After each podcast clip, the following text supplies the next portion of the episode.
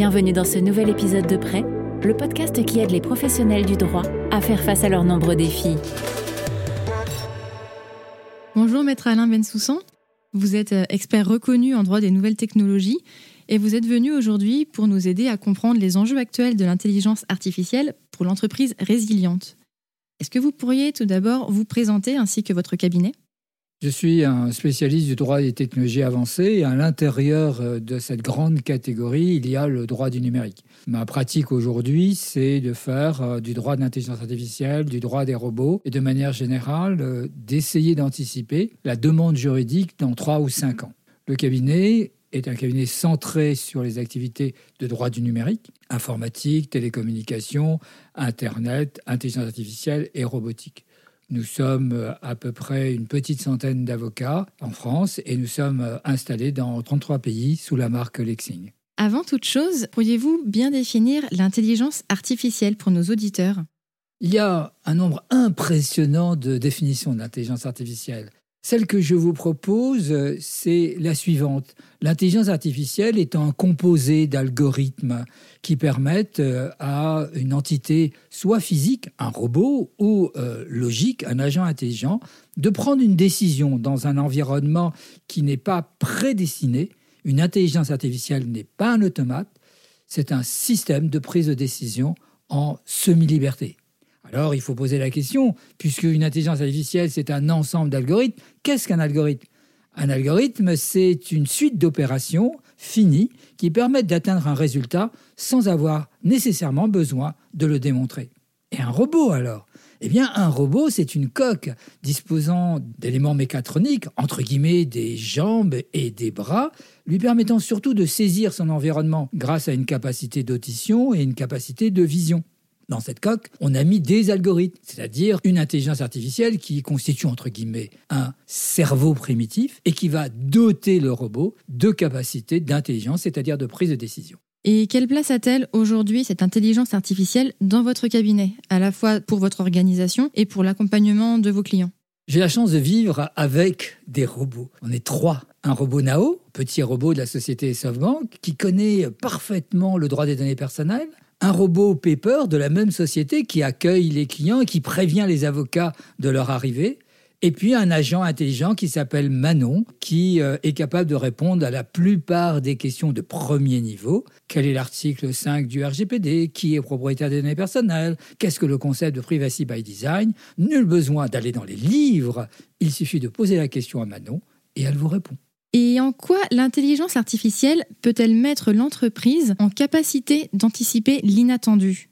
L'inattendu, c'est ce qu'on a essayé de prévoir et pour pouvoir le surmonter. Et l'intelligence artificielle permet, par des signaux faibles, de pouvoir faire de la prédiction, c'est-à-dire d'essayer d'anticiper des phénomènes très importants à travers une succession de signaux faibles. Par exemple, de regarder le comportement d'un certain nombre euh, d'informations concernant la Covid-19. Et dans ce cadre de figure, l'intelligence artificielle, grâce à la masse de données qu'elle permet de traiter, peut détecter en avant de phase les signaux faibles qui, si on les interprète bien, nous permettront d'avoir ce qu'on va appeler l'inattendu, c'est-à-dire euh, quelque chose qu'on n'a pas encore perçu, mais qui était perceptible grâce à l'intelligence artificielle.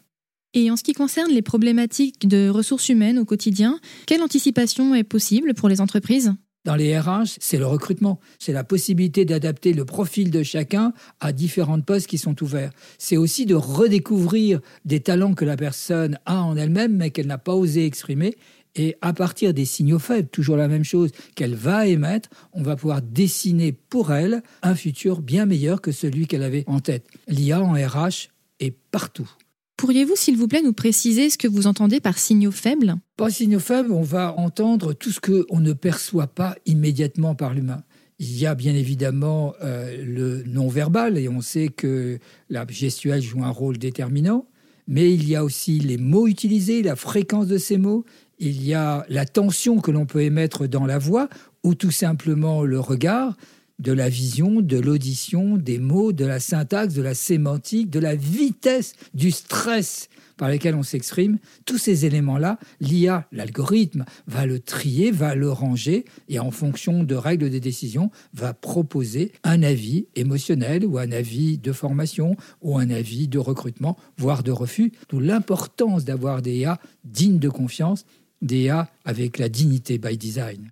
Que diriez-vous aux entreprises qui resteraient dubitatives sur la nécessité d'intégrer l'intelligence artificielle dans leur organisation?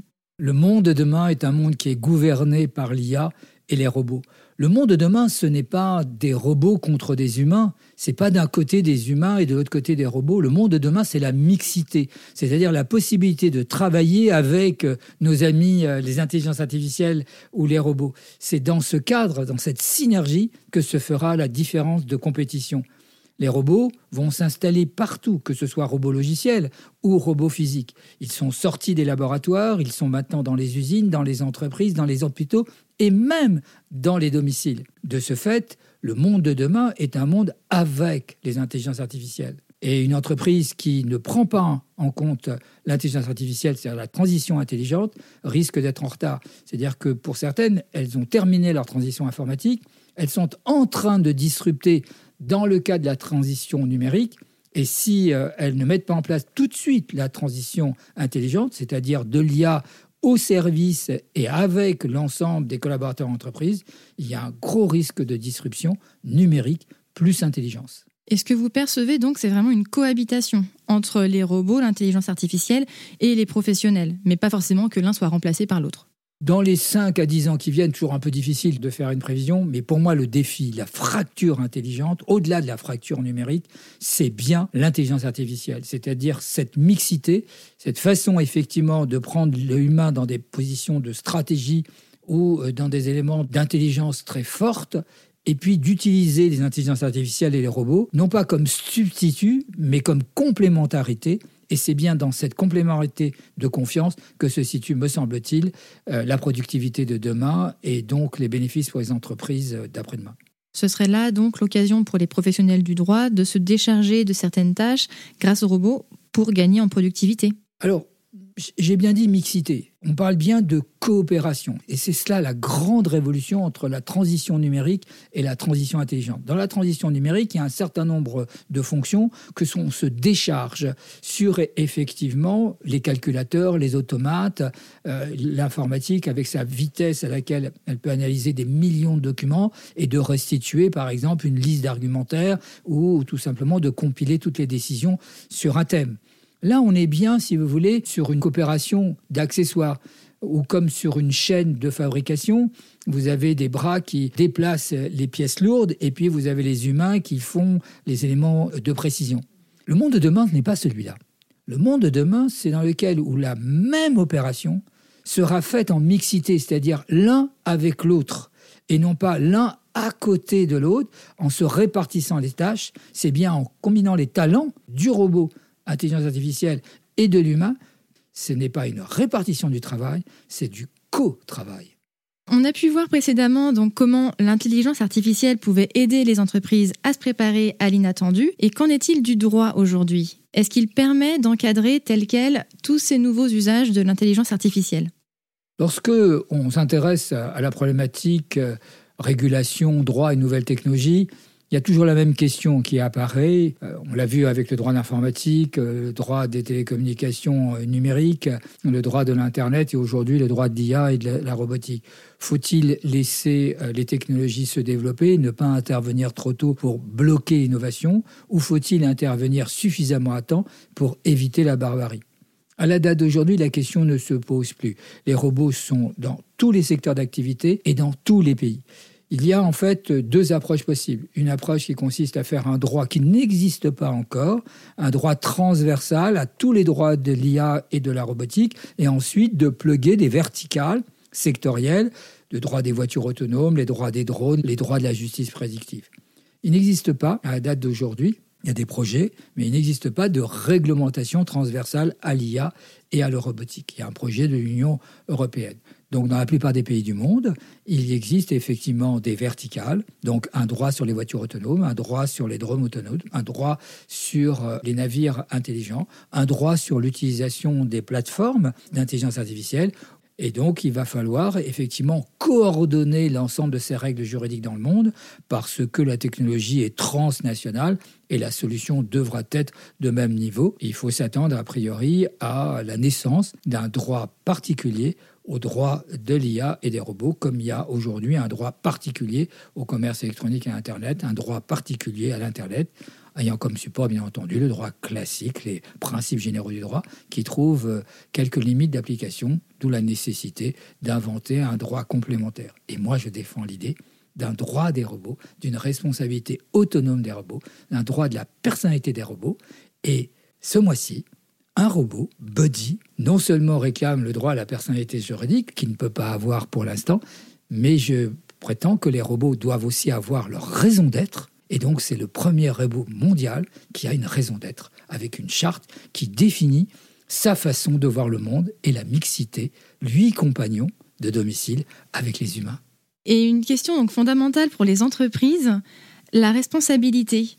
Est-ce que l'usage de l'intelligence artificielle peut avoir des conséquences en termes de responsabilité des entreprises pour la prise de décision plus ou moins stratégique la responsabilité, l'IA, c'est vraiment une des questions les plus difficiles à résoudre. Pour moi, je pense que le meilleur des systèmes, c'est une responsabilité objective, une responsabilité sans faute. Lorsqu'il y a une victime face effectivement à une décision qui a été prise par un robot ou par une intelligence artificielle, on doit indemniser la victime sans se poser de questions de responsabilité. On est uniquement dans un système d'indemnisation avec un processus de mutualisation par les assurances. Et ce n'est que en deuxième temps qu'il serait peut-être possible, dans certains cas et pas dans tous, de pouvoir rechercher la responsabilité du producteur, la responsabilité du programmeur, la responsabilité du déployeur ou la responsabilité de l'utilisateur.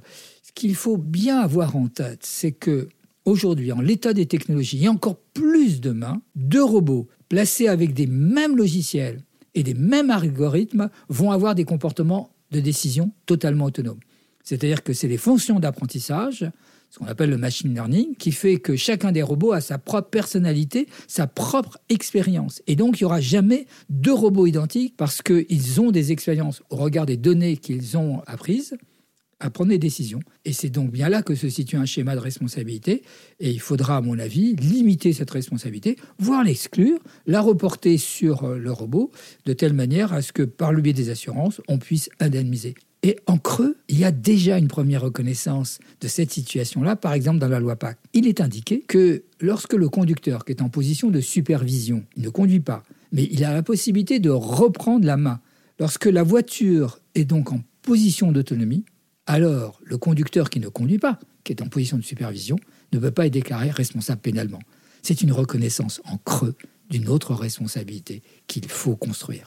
Et justement, que pensez-vous de la responsabilité de principe de l'opérateur du système d'intelligence artificielle qui est prévue par les dernières propositions de règlement d'octobre 2020 Il est intéressant de noter qu'il y a trois résolutions, une sur la partie éthique et juridique, une sur la partie responsabilité et une autre sans projet de règlement sur la partie propriété. Je pense que c'est une première avancée extrêmement intéressante euh, qui consiste à dire qu'il y a une responsabilité objective, sans faute vis-à-vis de la victime, et qu'on place la responsabilité à l'initiative, c'est-à-dire au départ du créateur, et on dit que c'est le producteur ou l'opérateur ou le déployeur ou l'utilisateur. Pourquoi pas? Il faudra bien une règle, mais comme on a créé une responsabilité distincte des personnes physiques pour les personnes morales, je pense qu'il faudra créer une responsabilité distincte pour les personnes robots de celle, effectivement, des personnes physiques. Mais c'est un mécanisme en cascade. Je crois qu'il faudra quand même aller à terme vers un système de garantie de certification, puisque n'oublions pas que euh, ce qui fait la différence entre un automate et une intelligence artificielle, c'est son autonomie décisionnelle. Et donc, quelque part, être responsable de quelque chose qui est autonome, qui est indépendant de vous-même, c'est pas si facile que ça. Il faut même repenser ce concept. Bien évidemment, si l'algorithme a été biaisé, si l'algorithme est erroné, on est dans le cadre traditionnel de la responsabilité. Mais si tout a été fait conformément aux règles de l'art, si en plus ça a été certifié, ça correspond à l'état de l'art en matière de confiance, l'autonomie décisionnelle devra entraîner une irresponsabilité de la part de l'opérateur et une responsabilité de cette nouvelle espèce qui euh, viendrait effectivement concentrer sur elle le niveau de responsabilité, une responsabilité sans faute, une responsabilité sans conscience, objective permettant l'indemnisation de la victime. Et concernant le machine learning, quel est le rôle de l'humain sur l'apprentissage de la machine et quelle serait la répartition des responsabilités? Dans le machine learning, vous avez là une très jolie illustration de l'exemple de tout à l'heure sur la notion de co-réalisation et non pas de réalisation distincte.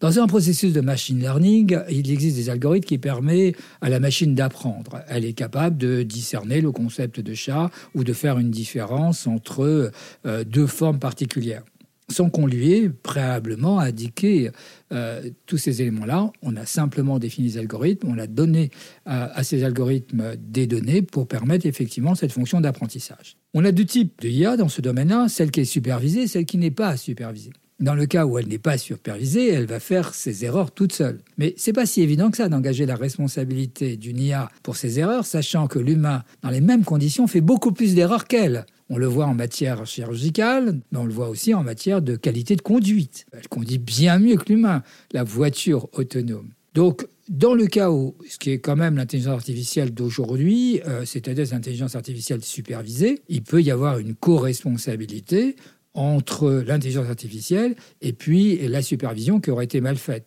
Mais si la supervision est vraiment bien faite, la responsabilité, elle n'est pas du superviseur, elle est manifestement du fait que le nombre de possibilités étant quasi infini, en tout cas très grand, nul n'est capable de prévoir en moyenne la solution, mais ce que l'on peut observer, c'est que la solution en moyenne est exacte et parfois bien supérieure à celui de son collègue humain. Merci beaucoup, Maître Alain Bensoussan, pour ces riches échanges. C'est maintenant la fin de ce podcast. Nous espérons que nos auditeurs auront gagné quelques enseignements sur la résilience des entreprises et le rôle clé que peut jouer l'intelligence artificielle dans cette dynamique.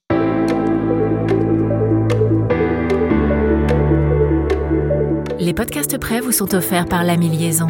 Découvrez dès à présent les solutions de la gamme Lamy sur le site lamyline.fr.